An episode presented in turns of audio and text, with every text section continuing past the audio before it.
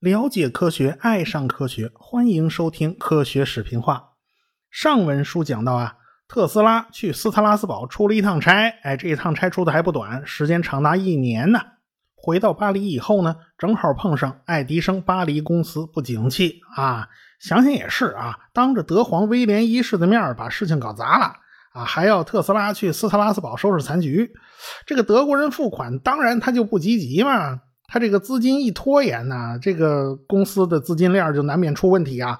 哎，这个闹得特斯拉连奖金都没拿着嘛。这个巴车勒就写了一封信啊，推荐信，让特斯拉去新大陆碰碰运气。这个大洋彼岸呢，有的是发财的机会呀。于是啊，这个特斯拉就拿着推荐信。把自己在巴黎的全套家当都给卖了啊，然后带上几本心得笔记，带上几本书，加上一些换洗衣服，就踏上了征途。他到了火车站，这手往兜里一摸呀，坏了，这钱包丢了啊！这个巴黎火车站这这是不太平啊，怎么火车票、船票啊都在钱包里？这个特斯拉当时就吓了一身冷汗，他赶紧在自己包里翻呢，翻了半天没有啊，结果翻来翻去，在包里面还能凑出一点零钱。先买张火车票再说吧。下了火车以后啊，他直奔码头啊，就凭他自己的三寸不烂之舌，呃，硬是说服了检票员啊，就没票，居然让他上了船。本来嘛，这个特斯拉并不是没买票啊，他只是票丢了，他预定的那个铺位啊还空着呢，还没人占啊。你想啊，那小偷把船票给偷了啊，然后他卖出去的话呢，他也是要花很多时间的呀。也可能这小偷啊，这这张票他根本就卖不出去。那小偷会不会自己去坐这船想去美国呢？好像不太可能啊。他在巴黎混的挺不错的，干嘛没事跑新大陆去呢？这是。所以特斯拉的这张床铺啊，就没人占用，还是他的。到了1884年的6月6日，特斯拉乘坐的叫李士满城市号客轮就停靠在了纽约的码头，这特斯拉就踏上了新大陆的土地。乘客们一下船呐，先要到克林顿城堡的移民站。这个地方当时也叫城堡花园移民站。这个地方在曼哈顿岛的最南端。现在啊，那地方已经是国家纪念区了。哎，要去参观自由女神像，哎，就是从这个地方出发。当时特斯拉就跟着人流下了船呐，往移民站就走过去了。在前边排队的人呢非常多。这特斯拉可以听到天南地北的各种口音啊！排队的人呢，当然也会相互聊天啊。呃，天知道他们自己互相能听懂听懂几句啊，还是那个肢体语言更加有效啊。不管怎么说，来这儿的人大家还是都有共同语言的，他们都有一个发财的美国梦嘛。随着排队的人流向前挪动，这特斯拉马上就要办理手续啦。特斯拉后来回忆当时他的经历。他看到移民站的官员对他高喊：“亲吻圣经啊！”先亲吻圣经，然后二十美分啊，就付了钱。于是特斯拉就过了关。我后来在看到这一段材料的时候啊，非常想搞清楚啊，这二十美分到底是什么钱呢？啊难道这个进美国你还得买门票啊？你进美国这又不是逛动物园是吧？查了一下呢，可能是这么回事根据1882年的移民法，每个人进入美国啊，这移民只要进去都要交五十美分的人头税。但是这个钱并不是向个人直接征收的，而是包含在了来美国的船票里边。这样的话呢，移民站就非常省事儿啊，他只要找航运公司老板去收钱就行了。那么这段记录就有问题了，按理说不不应该向特斯拉收钱，不知道是个传记写错了，还是特斯拉特斯拉自己记错了呢？或者是？这是另外一笔什么钱？反正啊，我是不知道这到底是怎么回事。后来特斯拉从移民站出来的时候，一摸兜里只剩下四美分了。虽然呢，现在是彻底没钱了啊，这个特斯拉穿的还是非常讲究。倒不是他衣服值多少钱，而是特斯拉对自己的仪表很看重啊。这是一个很有教养的欧洲人，哎，这个欧洲人就应该有自己的风范啊，就是跟乡巴佬美国人他不能拉到同一水平线上吗？这一点就跟爱迪生恰好相反，爱迪生一辈子都不怎么在乎自己的外貌。出了大门以外，旁边移民站的故宫大楼可以说呢是职业介绍所，新移民一般都要到这儿登记，然后分配各种各样的劳工队，有的去矿山啦，有的去修铁路啦，有的去工厂和农场啦。这移民们在这儿呢，就会开启一段新的人生。从1885年到1890年，有700万人就是从城堡花园移民站进入了美利坚合众国的领土。这些人呢，从纽约上岸，沿着四通八达的铁路就去了美国的各个地方。美国呀，虽然在欧洲人眼里看起来仍然是粗鄙不堪，但是啊，倒是一个到处都充满了生机的地方，是个能够发财的幸运大陆啊！内战结束以后，美国的 GDP 就从九十一亿美元猛增到了三百七十一亿美元。人均收入呢也翻了一番，增长之快可以说是史无前例的。特斯拉呢，当时他怀里揣着巴彻勒的推荐信呢，所以他不需要去找工作，哎，他不需要和那些个找工作的移民混在一起，所以呢，他就像一个警察问路，哎，我该上哪哪哪去啊？你说这个警察对他非常粗鲁，而且非非常的不友好。最起码特斯拉在巴黎没见过这么没教养的家伙。在这儿呢，没有宽阔的林荫道，没有衣着光鲜的先生和太太，到处都是蒸汽机的煤烟，街边一个一个的全是仓库，装满了各种货物。现在正是夏天呢，这马路上到处都是马粪，你那个气味你就可想而知。这“马路”二字可真是名副其实啊！而且呢，街头的报童啊，在到处乱窜嘛，这地方人多嘛，都受着《先驱报》《太阳报》还有新崛起的《世界报》。《世界报》在两年前刚刚被人收购啊，现在这个《世界报》崛起非常快，风头正劲呢。新老板叫普利策，果然是报界奇才。他有句名言呢：“狗咬人不是新闻，那这人咬狗才是呢。”就在去年，普利策发动了一场活动，就是迎接自由女神像的筹款活动。法国人民送给美国人建国一百周年纪念品呐，这个礼物啊，历经了十年的波折。终于在法国造完了啊！可是运到美国也得花不少钱，所以美国人就为这建造这个自由女神的那个基座，还有把它运过来，他也得花钱嘛。这就需要新闻界的强力炒作呀。所以特斯拉当时坐船到美国的时候，他是不可能在纽约港的入口看到高擎火炬的自由女神像的，因为那时候还没建起来呢啊！那时候零部件还在法国仓库里堆着呢。哎，特斯拉走了没几步，就听见路边的店铺里有人在高声咒骂，似乎是某台机器罢工了，完全拒绝了工作。这特斯拉的耳朵特别好使啊，他马上走进了这家店铺。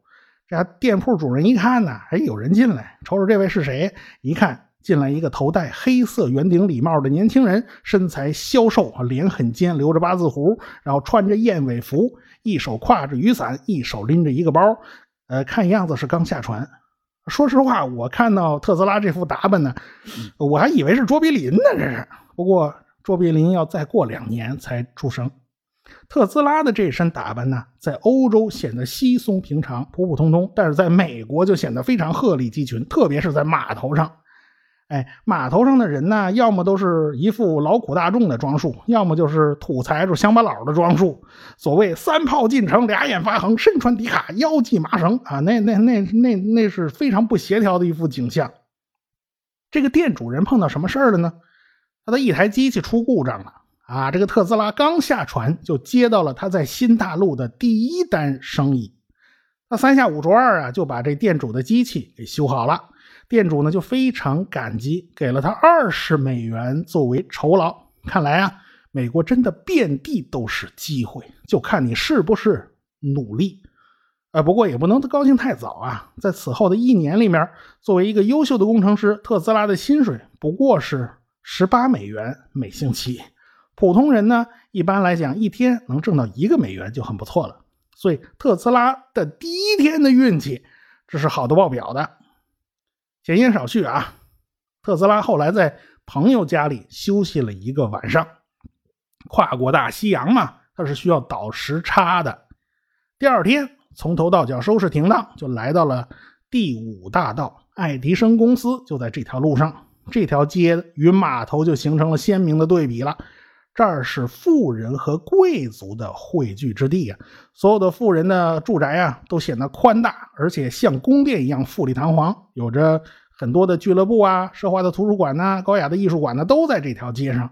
还有代表商业骄子的这种豪华装饰的这种会所呀之类的。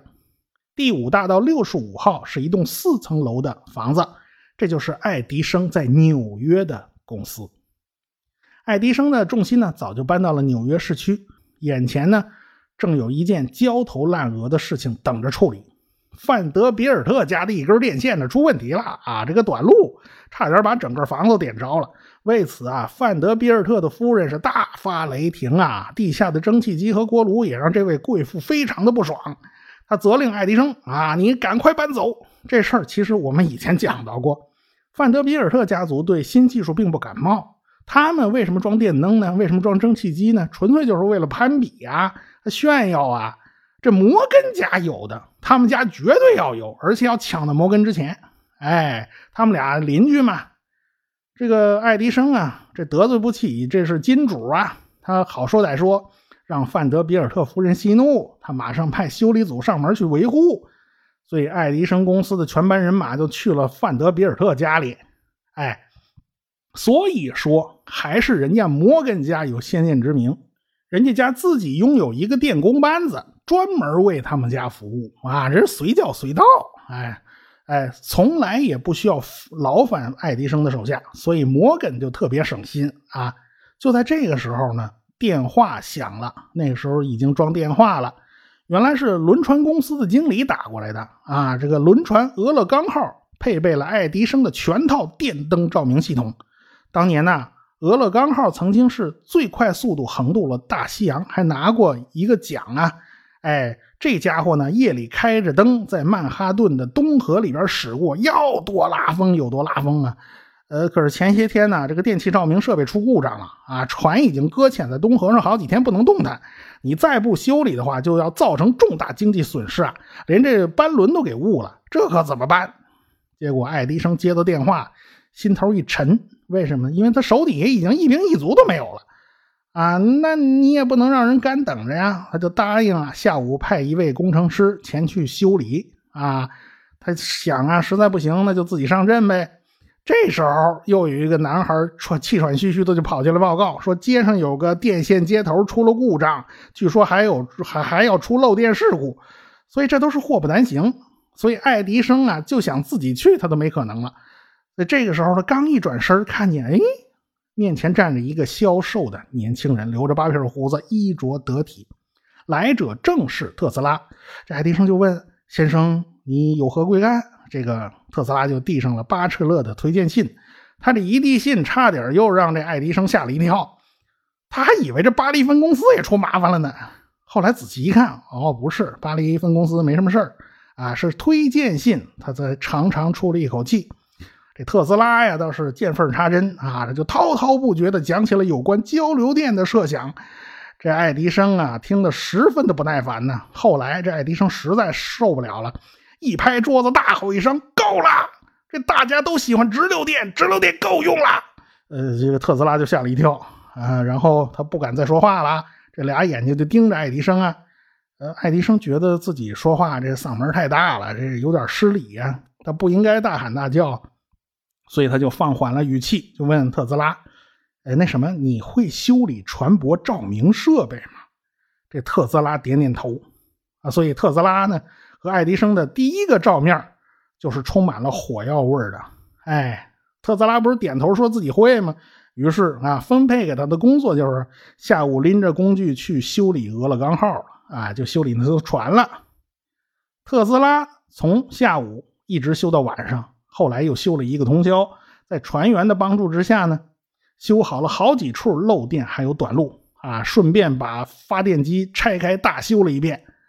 第二天早上慢慢走回第五大道爱迪生公司的时候呢，正好碰上爱迪生和几个人从楼里出来，爱迪生就跟他打招呼啊：“巴黎来的小伙子，情况怎么样啊？”这特斯拉就做了如实汇报啊，情况是怎么怎么样的，我怎么修的。这爱迪生呢，当时呢也就没说什么，和几个人继续往前走了。但是特斯拉耳朵很厉害，他听见爱迪生在走了很远很远以后，回过头发出一声感叹：“呢，这家伙真有两下子，是个有用的人。”爱迪生这话已经是很高的评价了。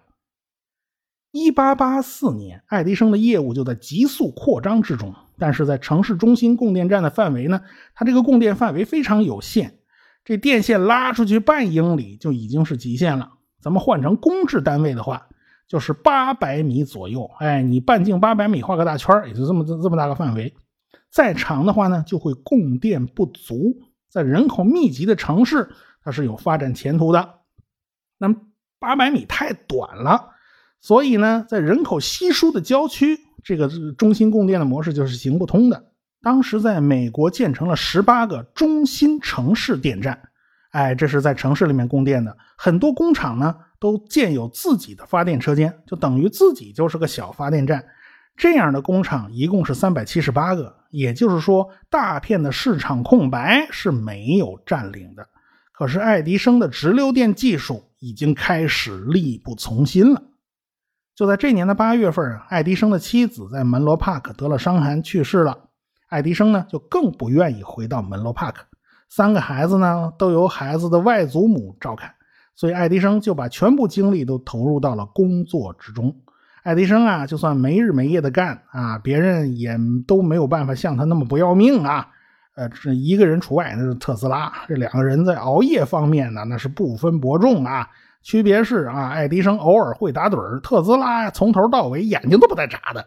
哎，毕竟呢，爱迪生已经三十七岁了，特斯拉才二十八岁，年岁不饶人，这一点是一点都不假的呀。特斯拉呢，头发乌黑，显得特年轻、特精神。爱迪生啊，他本来头发就是灰白色的啊，因此呢，爱迪生看上去就要老不少。